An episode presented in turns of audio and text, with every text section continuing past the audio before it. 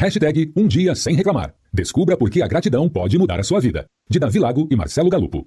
Capítulo 1. Os males da ingratidão. Se há algo universalmente repudiado, é a ingratidão. Ninguém gosta de pessoas ingratas. Dificilmente alguém atribui a si mesmo a ingratidão, defeito moral que geralmente atribuímos aos outros. Não é comum se ouvir falar de alguém que, perguntado pelo gerente de recursos humanos durante uma entrevista de emprego sobre que defeito teria, tivesse respondido: sou ingrato. Há um forte sentimento moral de reprovação dos atos de ingratidão e, consequentemente, de aprovação moral dos atos de gratidão. É fácil perceber que a cultura em geral condena a ingratidão. Nos escritos dos filósofos ocidentais e orientais, nos mitos gregos, no hinduísmo, no budismo, no judaísmo e no cristianismo, na história da Guerra de Troia, nas fábulas de Esopo, de La Fontaine e de Perrault, dos irmãos Grimm, no Inferno, de Dante Alighieri, em Otelo, Macbeth e Júlio César de William Shakespeare, O Morro dos Ventos Uivantes de Emily Bronte, no Dom Casmurro de Machado de Assis e no Grande Sertão Veredas de João Guimarães Rosa, a ingratidão é sempre avaliada como um vício de trágicas consequências. Tome o Bhagavad Gita, por exemplo, um clássico do hinduísmo e da filosofia oriental. Nele, o arqueiro Arjuna está prestes a engajar-se em uma batalha ao lado da dinastia dos Pandavas contra a dinastia dos Kauravas. Quando, já no campo de batalha, contempla os dois exércitos, Arjuna fica imobilizado, pois vê em ambos os lados pais, avós, filhos, netos, sogros, tios, mestres, irmãos, companheiros e amigos.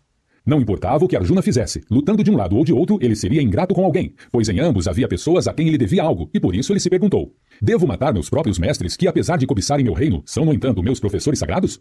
Eu preferiria comer nesta vida a comida de um mendigo do que a comida real temperada com o sangue deles. Ou pense ainda no grande vilão do Novo Testamento, Judas Iscariotes, que traiu Jesus por um misto de ganância, inveja, egoísmo, despeito e ingratidão. Não é coincidência que teólogos como São Tomás de Aquino tenham dedicado páginas e páginas ao tema da ingratidão. Ou então considere o mito grego de Édipo. Sua falta consistiu em que, mesmo sem sabê-lo, ele se casou com sua própria mãe após haver matado seu pai. Uma grande ingratidão. A ingratidão é algo execrável, por isso, ver um filho maltratar um pai nos causa mais repulsa e indignação do que ver um pai maltratar um filho. O filósofo David Hume disse: De todos os crimes que as criaturas humanas são capazes de cometer, o mais terrível e antinatural é a ingratidão, sobretudo quando é cometida contra os pais e quando se mistura aos crimes mais flagrantes, que são a violência física e a morte. É por isso que em vários países, inclusive o Brasil, a ingratidão do herdeiro priva-o de seu direito à herança. A ingratidão não apenas torna alguém repudiável, ela o isola. Esse isolamento pode ocorrer de duas maneiras. Em primeiro lugar, a ingratidão gera uma prevenção do mercado e das pessoas em geral contra quem a pratica. E à medida que alguém se torna conhecido como ingrato, mais dificilmente poderá contar com o apoio e os favores dos outros. Em segundo lugar, a ingratidão isola porque contamina os relacionamentos. Na medida em que alguém se mostra ingrato, não apenas aquele que lhe fez um favor, mas todos os que estão à sua volta são prejudicados com a injustiça de seu ato. Mesmo seus parentes e amigos sofrem com a ingratidão, porque os vícios de alguém afetam diretamente aqueles que lhe têm estima, como ensina o mito de Édipo. A ingratidão impede que nos tornemos verdadeiramente humanos, estendendo suas consequências a todos, não apenas ao ingrato e àquele que a recebeu como paga pelos seus favores. Portanto, sabermos o que são a gratidão e a ingratidão pode nos ajudar a viver uma vida melhor. Esse será nosso percurso neste livro. Primeiramente, vamos discutir o que entendemos do ponto de vista da ética por gratidão e também por ingratidão, qual é a sua fonte e o que ela envolve. Passaremos em seguida a discutir as razões para sermos gratos e as razões por que, paradoxalmente, é tão difícil para nós sermos gratos. Depois, iremos propor sete exercícios de gratidão que pressupõem os conceitos apresentados nos três capítulos iniciais, cujo objetivo é despertar a consciência do sentimento de gratidão e ajudar a desenvolvê-la. Finalmente, como um bônus, vamos discutir o que se deve fazer com relação às pessoas ingratas, propondo diferentes modos de lidar com elas. Trata-se de um bônus, porque nesse capítulo discutimos não o que acontece com quem recebe um dom, um presente ou uma bênção, mas como uma pessoa que os dá deve agir com quem não reconhece o benefício que recebeu. Nossas fontes para isso serão principalmente a filosofia e os conceitos particulares de várias religiões, em especial o cristianismo, o judaísmo, o budismo e o hinduísmo. Todas elas fornecem bons exemplos para esclarecer nossa concepção filosófica de gratidão. Capítulo 2. O que é a gratidão? O que se faz quando se ganha algo? Tom Hanks agradeceu a sua esposa e a seus filhos por receber o Globo de Ouro pelo conjunto de sua obra em 2020. Malala Yousafzai agradeceu a seus pais e a seus professores por receber o Prêmio Nobel da Paz em 2014. O treinador Jorge Jesus, do Flamengo, agradeceu à torcida rubro-negra pelo apoio ao time em 2019, quando conquistou o Campeonato Brasileiro e a Taça Libertadores da América. Andrew Sanders agradeceu em 2017 a Lily Ross por lhe ter doado o rosto de seu falecido marido, em um dos transplantes de rosto mais bem-sucedidos de todos os tempos. Os israelitas compilaram no livro dos Salmos inúmeras orações de agradecimento, e o grande filósofo Aristóteles, 384 a 322 a.C., percebeu que o discurso de agradecimento é uma constante nas relações humanas, ao ponto de dedicar-se a analisar o chamado discurso demonstrativo, em que se elogia ou se censura alguém, e, consequentemente, em que se agradece ou se repreende alguém ou algum feito. E é impressionante que, ao sistematizar os discursos em três tipos, Aristóteles pense que haja um deles dedicado precisamente ao agradecimento. O agradecimento é a resposta adequada do ser humano quando recebe algo. Em geral, nós agradecemos quando alguém segura uma porta de elevador para entrarmos ou quando nos telefonam para dar uma boa notícia. Somos gratos quando recebemos algo de alguém. Somos gratos por Paul McCartney ter composto Yesterday. Somos gratos pelas defesas de Tafarel na Copa do Mundo de Futebol de 1994. Somos gratos por Clarice Lispector ter escrito A Hora da Estrela. Também podemos ser gratos ao nosso gato quando se aconchega a nós ronronando. Somos gratos quando recebemos um presente. Somos gratos porque reconhecemos o bem que alguém nos fez. Mas não são só as palavras que expressam a gratidão. Há, por exemplo, o caso de Luiz. Desde cedo, Luiz trabalhou no porto de Manaus, em um armazém que era de propriedade de seu pai, Mário, um homem muito simples e rude. Quando completou 18 anos, Luiz encheu-se de coragem e, com certo temor, pediu ao pai que começasse a lhe pagar um salário mínimo pelo seu serviço. Até então, Luiz nunca havia recebido por seu trabalho, mas ele já namorava com Ana e queria se casar com ela algum dia. Quando Luiz pediu ao pai que passasse a remunerá-lo, este o despediu. Luiz então procurou seu padrinho, Francisco, dono de um pequeno hotel, para pedir-lhe um emprego. Mas Francisco lhe fez outra proposta. Durante um ano, pagaria um salário mínimo por mês a Luiz, não para que ele trabalhasse, mas para que ele estudasse para o vestibular de Direito da Universidade Federal do Amazonas. Luiz agarrou aquela oportunidade com muito entusiasmo e, em parte por seus dons naturais, em parte por causa do estudo que aquela bolsa lhe proporcionou, Luiz passou em primeiro lugar no vestibular. Luiz se casou com Ana no dia seguinte à sua formatura no curso de Direito. Seu primeiro cliente foi um libanês chamado Said, que pagou pelos serviços prestados com uma pequena sala em um prédio comercial, onde Luiz instalou seu escritório. Graças a seu talento, o escritório cresceu para se tornar um dos maiores escritórios de advocacia de Manaus. Passados muitos anos, Francisco morreu. O hotel de Francisco havia ido à falência 20 anos antes e era Luiz quem mantinha seus padrinhos com uma mesada. Luiz havia custeado toda a educação dos dois filhos de Francisco e foi ele quem sustentou a viúva de Francisco até a sua morte. No ano passado, Said morreu. Sua viúva procurou por Luiz e pediu-lhe que cuidasse do espólio de Said. Para surpresa de Luiz, ao começar a inventariar os bens, ele descobriu que antes de morrer, Said havia consumido quase todo o patrimônio de sua empresa em maus negócios. Luiz nunca pensou em cobrar da viúva de Said pelo inventário, mas também nunca pensou que iria fazer o que fez. Ao final do processo, Luiz não só não cobrou pelo serviço, como também doou à viúva a sala que Said lhe dera em pagamento, muitos anos antes. Ele disse para a viúva: A sala que o seu Said me deu quando comecei a advogar valia muito mais do que o serviço que prestei para ele, e sempre pensei que aquilo era injusto. Entenda, dona Joana, não estou fazendo caridade, estou fazendo justiça. Essa é uma história real sobre generosidade movida por gratidão.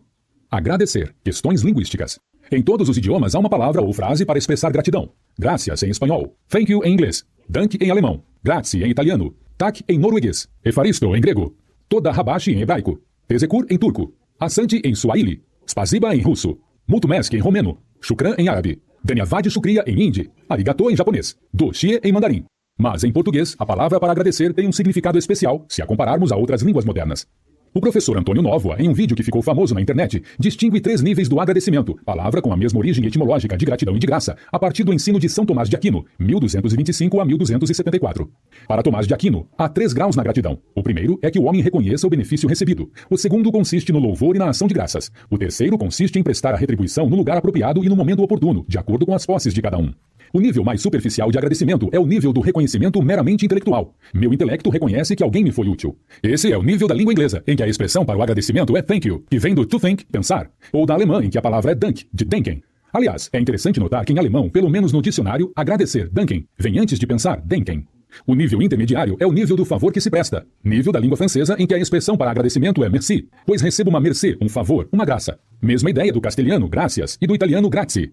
O nível superior é o nível do vínculo, o nível em que nos sentimos ligados a alguém pelo que nos fez. Nível da língua portuguesa, em que a expressão de agradecimento é obrigado. Eu me sinto obrigado diante de você pelo que você me fez. Mas obrigado a quê exatamente? A palavra agradecer e a palavra gratidão vem do latim gratia, que por sua vez vem do grego charis, que quer dizer graça, dom, presente recebido, algo que recebemos de outra pessoa, de Deus ou da natureza, algo que é importante para nós, mas que nós mesmos não podemos prover, algo que só podemos gozar e usufruir se for nos dado. A partir da Septuaginta, descobrimos que a palavra hebraica que lhe corresponde é ren, que significa um favor gratuito, intencional e especial feito pelo soberano ao súdito. Gratidão envolve alguém que presenteia algo voluntariamente a outra pessoa que não pode prover-se desse bem ou dom, indicando, portanto, uma carência de quem recebe algo. Carência não só porque não possui a coisa, mas, sobretudo, porque não tem condições de conquistar ou adquirir aquilo. Essa carência ou dependência envolvida na gratidão é o que leva Victoria Kempis a defini-la como o sentimento dos pobres, dos que nada têm, e a quem tudo vem dado pela graça por alguém. Ou, como Jesus Cristo aponta no Sermão do Monte, o sentimento dos humildes de espírito. Dependência. A dependência é a fonte da gratidão, que é uma resposta positiva sob a forma de um sentimento a um benefício voluntariamente concedido a quem não se tem direito. Ser grato é reconhecer que aquilo que é importante para nós não depende apenas de nossas forças, ou melhor, depende principalmente ou exclusivamente de outra pessoa. Isso também significa que, por depender da vontade de outra pessoa, não temos o direito de reivindicar tal bem ou dom, ele nos vem de graça. Nós, seres humanos, somos essencialmente seres dependentes. Já fomos comparados a outros seres vivos, desde abelhas até vírus, mas talvez o ser a que mais nos assemelhemos sejam os líquens. Líquens são produto da simbiose entre duas outras espécies, as algas e os fungos. Se tiramos as algas dos líquens, não há líquens, mas fungos. Se tiramos os fungos dos líquens, não há líquens, mas algas. Nós somos exatamente assim. Dependemos tanto uns dos outros que, se tirarmos os outros, deixamos de ser o que somos e talvez nem possamos existir. Somos dependentes uns dos outros, e é pouco provável que haja outros animais como nós, que dependam tanto de seus pais simplesmente para sobreviver durante boa parte de sua vida. A modernidade, no entanto, difundiu no Ocidente a ideia de que somos seres autônomos, independentes, os únicos responsáveis por nosso destino. É quase impossível discutir aqui as causas que deram origem a esse modo de nos concebermos, mas podemos apontá-las todas na Europa dos séculos XV e XVI. O humanismo, o renascimento, o desenvolvimento do capitalismo, as grandes navegações, a reforma protestante e a revolução científica levaram o ser humano a conceber-se, primeiro, epistemologicamente, como a fonte do conhecimento, depois, eticamente, como ser autônomo e, finalmente, econômica e politicamente, como o burguês, que se sustenta no próprio mérito para se inserir no mundo social, independentemente de outros seres humanos. No arcabouço dos ideais modernos, aparentemente, cada um de nós é o único responsável pelo seu próprio destino. Nossas escolhas e nosso empenho em realizá-las parecem ser para nós os únicos responsáveis por sermos quem somos. Trata-se de um equívoco. Há muito de nossas próprias escolhas naquilo que somos, mas há também agentes externos que não controlamos e que também determinam que sejamos quem somos. Chame-se a isso de Deus, destino, sorte, coincidência ou simplesmente acaso. Como ensinava Sêneca a seu discípulo Lucílio. O destino guia quem o segue, mas arrasta quem lhe resiste. Uma alma verdadeiramente grande é aquela que se confia ao destino. Mesquinho e degenerado, pelo contrário, é o homem que tenta resistir, que acha preferível corrigir os deuses a emendar-se a si próprio. Sabe as palavras? A maior parte de nossa vida depende muito mais do destino do que de nosso simples desejo. E é por isso que o filósofo chinês Confúcio, do século VI a.C., entendia que a única coisa que dependeria exclusivamente de nós seria o nosso caráter. Não podemos escolher se seremos ricos ou pobres, mas podemos escolher se seremos honestos ou desonestos. Não podemos escolher se seremos saudáveis ou doentes, mas podemos escolher se teremos ou não coragem para enfrentar a doença. Somos seres dependentes. Dependemos uns dos outros e de fatores que não controlamos. Por mais legítimo que seja estabelecer metas e objetivos na vida e procurar os meios necessários para implementá-los, nada pode nos assegurar que eles serão atingidos. Não podemos escolher nosso futuro, mas podemos escolher a gratidão, independentemente do que nos aconteça. A ingratidão. A ingratidão, por sua vez, consiste em não retribuir a graça ou presente recebido, ou pior, em esconder dos outros o fato de se ter recebido uma graça ou dom de um terceiro, ou ainda pior, em nem sequer reconhecer que se recebeu uma graça, presente ou benefício. A fonte da ingratidão é a soberba, a arrogância de quem se vê superior aos demais e por isso afirma não depender de ninguém, concebendo-se a si próprio como autossuficiente. Mas essa soberba é irracional e não resiste ao teste da realidade. Para sermos concebidos, precisamos de duas pessoas, uma das quais irá nos gerar. Ao morrermos, precisaremos de pelo menos mais quatro que carreguem o nosso caixão. Entre o nascimento e a morte, precisamos de milhares de outras pessoas. Parafraseando o grande escritor C.S. Lewis, 1898 a 1963, o soberbo vê a todos como dependentes de si, mas não consegue perceber que ele também depende de outros. Por isso a soberba corrói a possibilidade mesma do amor, do contentamento e até do bom senso. A relação entre a soberba e a ingratidão já foi observada por Miguel de Cervantes, 1547 a 1616, em uma carta que seu personagem Dom Quixote escreveu a Sancho Panza, aconselhando-o sobre como deveria agir para ser um bom governador. Dom Quixote lembra a seu fiel escudeiro que a ingratidão é filha da soberba. Um coração ingrato é terreno fértil para todo tipo de maldade. Se a gratidão é fruto do reconhecimento da dependência, o egoísmo e a soberba são a origem da ingratidão. Por isso, o filósofo André Comte Sponville afirma que o egoísta é ingrato, não porque não goste de receber, mas porque não gosta de reconhecer o que deve a outrem. Alguns podem pensar que a fonte da ingratidão não seria a soberba, mas a nossa dificuldade em aceitar as coisas como são. Dificuldade gerada pela distância entre o ideal e o real, quando há o primado absoluto do princípio do prazer sobre o princípio da realidade, característico da vida das crianças. Ou seja, temos dificuldade em lidar com a distância que muitas vezes existe entre nossos desejos e expectativas em relação à vida e à realidade que se impõe diante de nós, que pode ser mais árdua que nossos planos e até brutal. Mas quando investigamos a fundo, descobrimos que essa distância não é a causa originária da ingratidão. No máximo, é uma causa derivada decorrente da visão exagerada e deturpada que formulamos sobre nós mesmos. Temos a tendência de projetar sobre nossas vidas uma expectativa descomedida, exagerando nosso valor em detrimento do valor dos outros. Iludimos a nós mesmos sobre o poder que temos de conduzir nossa vida como quisermos, sobre o poder que temos sobre nosso destino. São o egoísmo e a soberba que elegem a nós como critério e modelo para o mundo, que produzem uma defasagem entre o ideal e o real. A ética da gratidão. Não basta dizer o que a gratidão é, precisamos saber também o que a gratidão não é. E o mesmo ocorre com a ingratidão. Por exemplo, ingratidão não se confunde com traição. Há, evidentemente, uma profunda conexão entre ambas, pois implicam a ideia de se retribuir um bem com o mal. Por isso, ingratidão e traição muitas vezes são tratadas como sinônimos. Mas se é verdade que todo traidor é um ingrato, não é verdade que todo ingrato é um traidor. A traição é um tipo de ingratidão que remete ao futuro. Alguém trai hoje uma pessoa a quem deveria ser fiel por gratidão, a fim de obter um benefício no futuro, enquanto a ingratidão, em sua forma mais comum, remete ao passado. Eu reajo hoje de maneira indigna a um favor ou benefício que me foi prestado por alguém ontem. A traição ocorre quando instrumentalizamos de maneira ingrata a nossa ação para obter uma vantagem, diferente da mera sensação de sermos os únicos responsáveis pelo nosso destino. Por sua vez, a gratidão não é uma simples retribuição de uma ação benéfica, mas a retribuição do sentimento que motiva a eventual retribuição. A retribuição da ação é importante, mas ela pode ser apenas um modo de não gerar interdependência, um modo de se desvincular de alguém e não de se vincular. Retribuir a ação é pagar, ficar quite, não dever mais nada a alguém. E isso pode ser feito independentemente de qualquer virtude ou sentimento da pessoa que retribui. Enquanto a gratidão é mais do que isso. Gratidão é sair do zero a zero que a ideia de retribuição envolve. Conte Sponville observa que se a gratidão fosse apenas pagar um favor com outro favor, então ela seria servilidade disfarçada, egoísmo disfarçado, esperança disfarçada. Além disso, retribuir é, em muitos casos, impossível. Como retribuir alguém que me doou um rim? Quanto vale o órgão para que eu fique quite? E é provável que nos sintamos tanto mais gratos quanto mais difícil for a retribuição. A gratidão não é, portanto, apenas agradecer, expressar o reconhecimento pelo favor recebido, porque agradecer é dar, ser grato é dividir. A gratidão também não é algo que se produz agregando-se algo ao outro, como um pagamento por aquilo que nos fez, mas algo que se produz em nós, uma dívida que é, ao mesmo tempo, uma forma da alegria que se manifesta como contentamento em receber. Há uma história real que ilustra bem essa ideia. Regina havia ido à escola de sua filha, Maria, buscá-la para trazê-la para casa. A porteira da escola disse-lhe que Maria havia passado mal e estava na enfermaria da escola. Regina correu até a enfermaria e encontrou sua filha sentada na maca. A enfermeira disse que ela estava bem. Regina se aliviou e foi com Maria até o carro. Depois de 20 minutos de trânsito, no meio de um engarrafamento, Maria começou a passar mal novamente, reclamando de dor e suando muito. De repente, Maria vomitou e desmaiou. Regina ficou desesperada. O trânsito estava parado. Regina começou a dirigir de maneira perigosa, costurando entre os carros, com o pista-alerta ligado para tentar chegar rapidamente ao hospital. Em uma dessas manobras, Regina quase derrubou a motocicleta de um entregador de pizzas. O motociclista alcançou o carro de Regina e, antes de dizer qualquer coisa, olhou para dentro do carro, viu Maria desmaiada, Regina aflita e entendeu tudo. Dona, vou abrir caminho para a senhora, disse o motociclista, e saiu buzinando e pedindo passagem com os braços.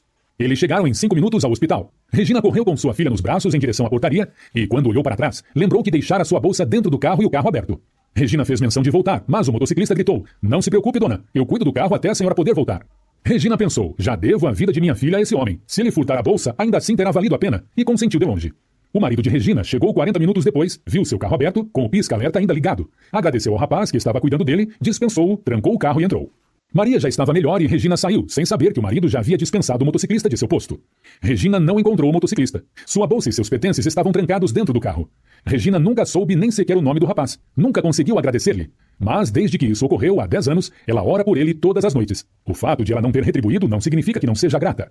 O filósofo Baruch Spinoza, 1632 a 1677, afirmou em sua ética que o agradecimento ou gratidão é o desejo ou empenho de amor pelo qual nos esforçamos para fazer bem a quem, com igual afeto de amor, nos faz bem. Se considerarmos que, segundo Spinoza, o amor é uma alegria acompanhada da ideia de uma causa exterior, então a gratidão é a alegria por termos recebido de alguém algo que nos era importante e que não éramos capazes de alcançar por nós mesmos. Alegria que nos vincula pela interdependência ao outro, a quem queremos bem e, por isso, a quem também fazemos o bem. Gratidão envolve reciprocidade. Gratidão é uma das maneiras de dizer amor. Por isso, a gratidão, apesar de se manifestar em quem recebe o dom, mais do que em quem o concede, não se encerra naquela pessoa.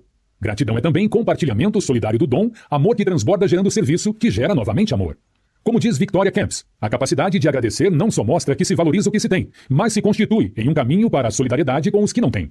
Há, portanto, uma importante questão ética na gratidão. Ela apresenta uma justificativa para a ação, o reconhecimento da dependência que temos uns dos outros e vincula determinado sentimento que se produz na pessoa agradecida por seu ato, uma espécie de amor. Capítulo 3. Por que ser grato?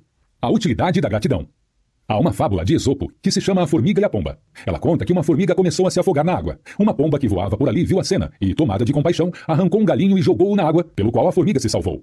Passado algum tempo, um passarinheiro besuntou caniços com visgo e prendeu a pomba. Vendo isso, a formiga mordeu o pé do passarinheiro, que se desequilibrou e agitou o caniço, facilitando a libertação da pomba.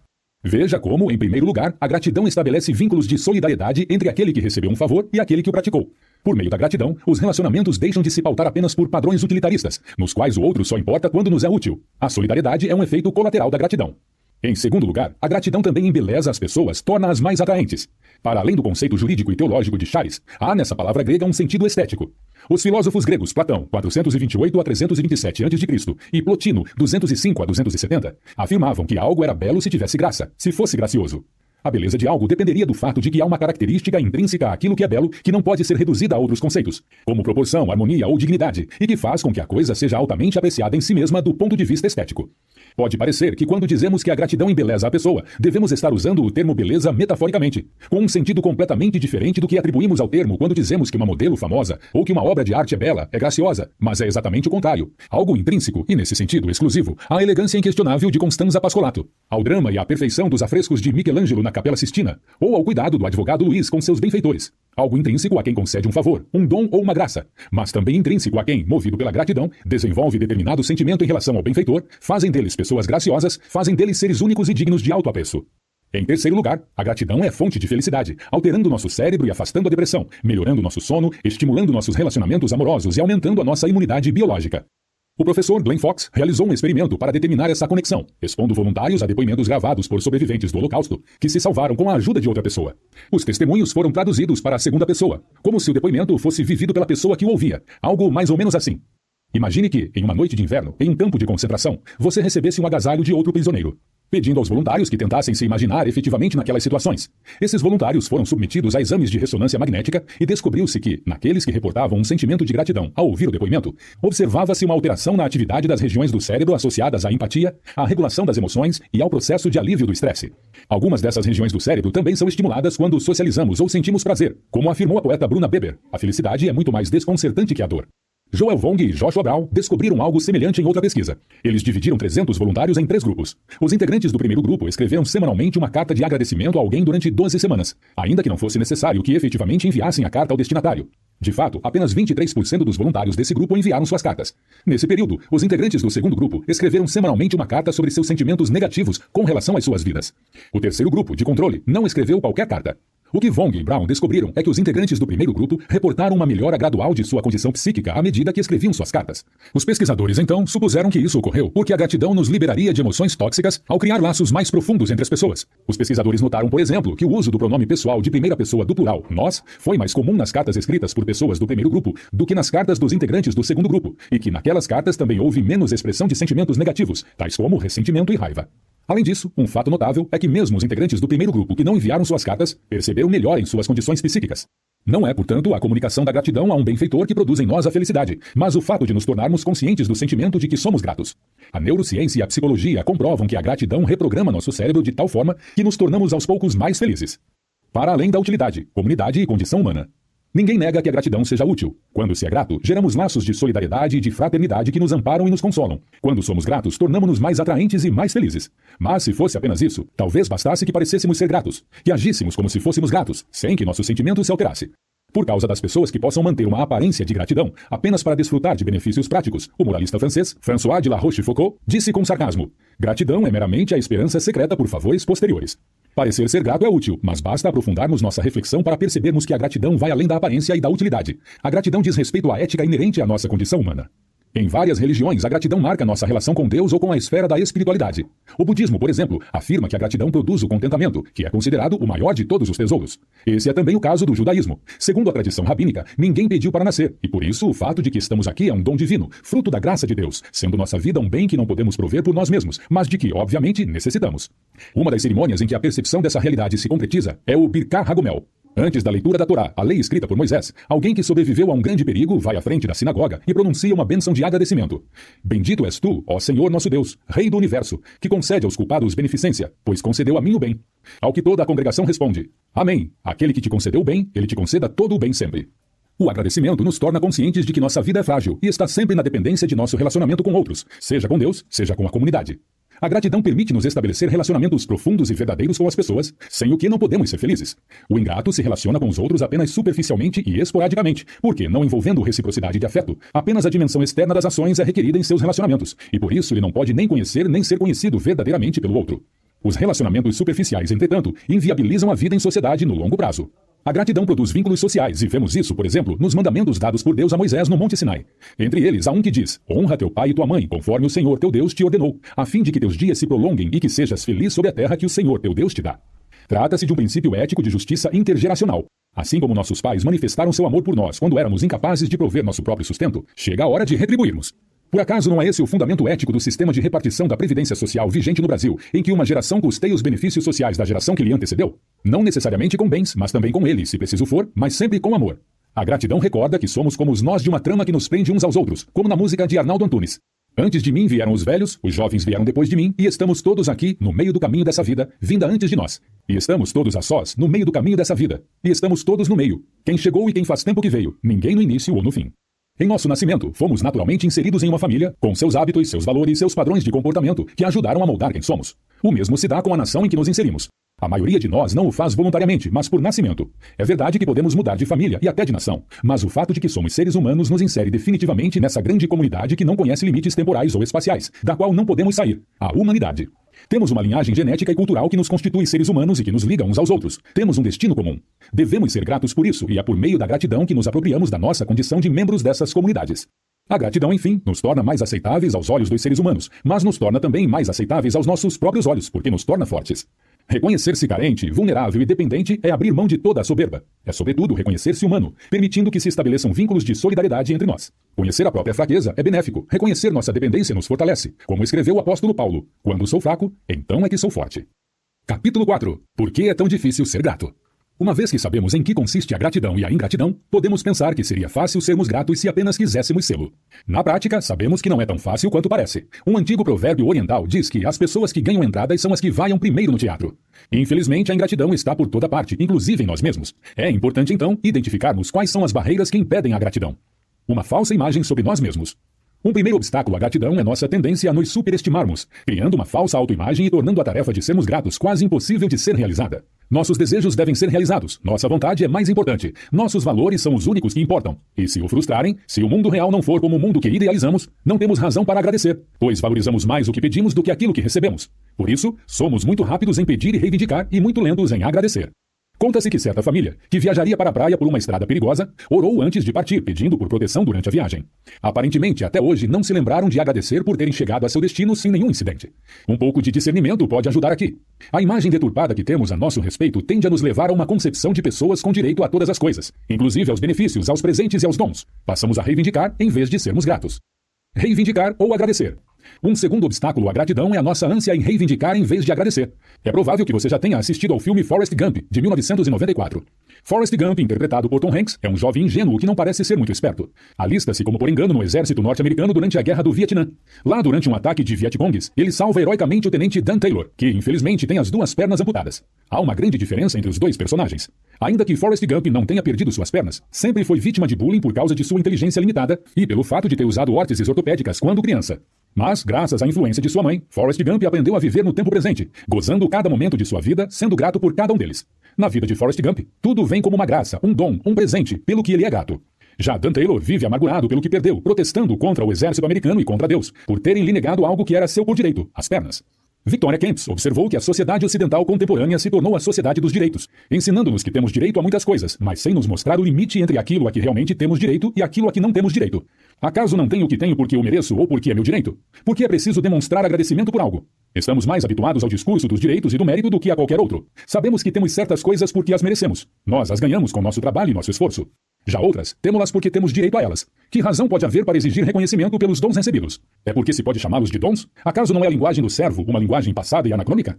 Equivocadamente, a maioria de nós passou a imaginar que havia um direito natural a tudo. Com isso, perdemos a capacidade de apreciar o que nos é dado de graça: o dom, o presente, o benefício, o favor.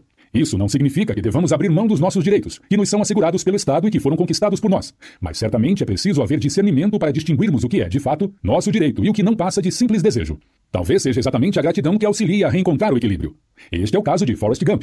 Ele é como São Francisco de Assis, que mesmo na hora da morte, em meio ao sofrimento causado por suas muitas enfermidades, depois de ter saudado como irmãos o sol, a lua, as estrelas, o vento, o fogo, a água e a terra, dons gratuitos de Deus em nossa vida, consegue chamar também a morte de sua irmã e ser grato por ela. Louvado sejas, meu Senhor, por nossa irmã, a morte corporal, da qual homem algum pode escapar. Ai dos que morrerem em pecado mortal. Felizes o que ela achar conformes à tua santíssima vontade, porque a morte segunda não lhes fará mal. Louvai e bendizei a meu Senhor e dai-lhe graças, e servi-o com grande humildade. Essa também é a lição do livro de Jó no Antigo Testamento. Jó era um homem muito rico, cheio de saúde e com muitos filhos, um homem feliz. Por tudo isso, Jó dava graças a Deus. Um dia o diabo provocou a Deus, dizendo-lhe que Jó só lhe era grato, porque tinha todos esses dons que lhe foram dados por Deus. Deus então autorizou o diabo a privar Jó de tudo o que tinha, menos de sua vida. Jó perdeu os bens, os filhos e a saúde física, mas disse: Nu saí do ventre da minha mãe, nu para ela hei de voltar. O Senhor deu, o Senhor tomou. Bendito seja o nome do Senhor. Sempre aceitamos a felicidade como um dom de Deus. E a desgraça? Por que não aceitaríamos? O que Jó manifestou nessas palavras é que ele reconhecia não ter direito a nenhuma dessas coisas. Tudo era dom, graça, presente de Deus. E este não podia ser chamado de injusto por tirar-lhe qualquer dessas coisas que, afinal de contas, pertenciam a ele mesmo, não a Jó. E a Bíblia diz que Deus aprovou a atitude de Jó, e o Senhor elevou ao dobro todos os bens de Jó. O Senhor abençoou os anos de Jó a seguir, mais ainda que os anteriores. Agradecer em todo o tempo e viver o presente. O terceiro obstáculo à gratidão é a nossa dificuldade de valorizar as coisas boas da vida em meio às lutas e sofrimentos. Simplesmente não podemos ser reféns das situações difíceis, senão não viveríamos um dia sequer. Como bem observou o poeta Mário Quintana, os jornais sempre proclamam que a situação é crítica, e isso provavelmente é verdade. O livro de Jó nos ensina a sermos gratos mesmo em meio ao sofrimento. O mesmo ocorreu com o apóstolo Paulo. Em sua primeira carta aos moradores de Tessalônica, ele pediu-lhes que fossem sempre alegres, dando graças em todas as circunstâncias, mesmo em meio ao sofrimento. Paulo não pediu a seus irmãos que se sentissem agradecidos em alguns momentos ou apenas nos bons momentos, mas que fossem gratos em todos os momentos, inclusive nos maus. Sabemos que não é fácil sentir-se grato depois da morte de um filho, em meio a uma doença grave ou quando se é demitido do emprego. Quando estamos no meio da tempestade, é difícil ser grato por ela. É claro que, vendo de fora e no longo prazo, há a possibilidade de se justificar a tempestade e todos os acontecimentos de modo a ser grato por eles. No longo prazo, um pai judeu pode ter agradecido por seu filho morrer antes que fosse enviado a um campo de concentração. No longo prazo, um homem pode agradecer por ter contraído um câncer, que foi o que lhe permitiu conhecer sua esposa, a enfermeira responsável pela quimioterapia. No longo prazo, alguém pode agradecer por sua demissão, que o levou a empreender e a ficar rico. Não é disso que se trata. Não se trata de avaliar as consequências dos acontecimentos, mas de perceber que os acontecimentos não dependem apenas de nós, de perceber que nós é que somos dependentes. Jó não sabia qual seria o final de sua história, mas sabia desde sempre que deveria ser grato apesar dos sofrimentos. Diante dos desafios tristes da vida, não podemos nos refugiar no passado ou no futuro. No caso do pai que agradece por seu filho não ter sido enviado ao campo de concentração, ou do marido que agradece por ter se casado com alguém da clínica de quimioterapia, ou do trabalhador que se descobre um empreendedor, é o futuro que legitima a gratidão. Mas o futuro e o passado não são reais. O futuro ainda não existe, e o passado nunca existiu. Porque quando existiu o tempo a que chamamos de passado, ele existiu como presente, e de qualquer forma não é mais real, não está mais presente. Em geral, é isso que costumamos fazer, procurar no passado e no futuro toda a justificativa do que temos vivido no presente. Rubem Alves conta que as crianças geralmente são condenadas a viverem apenas em função de seu futuro. O que você vai ser quando crescer? Médico, advogado, engenheiro. E para isso, é preciso estudar muito e brincar pouco. As crianças geralmente são privadas de seu presente e são concebidas como adultos em potencial. Mas no caso de uma criança que tem uma leucemia grave, o pai não irá perguntar o que ela quererá ser quando crescer, simplesmente porque ela não irá crescer. Por isso, seu pai apenas pergunta: De que você quer brincar hoje? Se o futuro lhe está sendo negado, essa criança recupera seu direito ao presente, interditado às demais, e junto com ela, o pai também recupera o direito de ser pai novamente, não apenas o provedor, e por isso devemos ser gratos. Muito de nossa incapacidade de apreciar a beleza do mundo que nos cerca e de sermos gratos está no fato de que perdemos a capacidade de viver no presente. Nossa vida, via de regra, é regida apenas pelo futuro ou pelo passado. Como dizem Mark Williams e Danny Pennan, nós só temos um momento para viver, este momento, mas tendemos a viver no passado ou no futuro. É raro notarmos o que está acontecendo no presente. Quando percebemos que só podemos ser gratos pela vida presente, somos levados a perceber que tudo é um dom, que somos interdependentes em todas as coisas. Percebemos que a vida é um dom gratuito e devemos estar agradecidos por cada momento em que inflamos o peito ou por cada momento em que ouvimos uma criança chamar pelo nosso nome. Devemos ser gratos pelo tempo presente. É ilusório adiar a gratidão para um tempo futuro indeterminado. É inútil carregar o passado de reclamações e ressentimentos. Devemos ser gratos pelo que recebemos e não pelo que gostaríamos de receber. Devemos aprender a viver no presente. A vida está acontecendo agora. Caminharemos adiante com gratidão ou não? Vamos envelhecer amargurados ou vamos nos tornar cada vez mais gratos como uma criança? Afinal, somos cada vez mais jovens nas fotografias, como diz a poeta Ana Maria Marques. Ou seja, o tempo passará de qualquer maneira. Portanto, é importante lembrar que a vida é um dom gratuito que nos foi concedido sem que por ela pedíssemos e sem que a ela tivéssemos direito. E por isso só podemos ser agradecidos. Mas só podemos fazer isso nos concentrando no que temos, não no que nos falta. Quando falamos que é possível ser grato mesmo em meio ao sofrimento e a eventos que só podem ter consequências ruins, como a perda de um filho para uma doença grave, afirmamos que mesmo nessas circunstâncias há ocasião para ser grato, não obviamente pela morte do ente querido, mas pelo tempo que viveu. Essa talvez seja a lição do filme A Chegada de Denis Villeneuve, de 2016. Essa foi a lição de Randy Pausch, um professor universitário norte-americano que, acometido por um câncer incurável, que o matou em pouco tempo, proferiu uma conferência de despedida em sua universidade sobre como aproveitar a vida e sobre o que de fato importa nela. Gratidão é uma das palavras que sintetizam o modo como encarou sua vida. Há uma parábola budista, contada por Daisetsu Teitaro Suzuki, que ilustra essa ideia. Havia um estudante, frustrado com a escola e preocupado com o futuro, que procurou seu professor em busca de alguma orientação sobre como agir. O professor lhe contou uma história, dizendo que havia um monge que estava caminhando pelas montanhas. De repente apareceu um tigre que começou a caçar o pobre rapaz. Para se proteger, ele correu para a beira do penhasco e desceu para uma plataforma na montanha, dependurando-se na raiz de uma árvore, de modo que aquele tigre não conseguia alcançá-lo.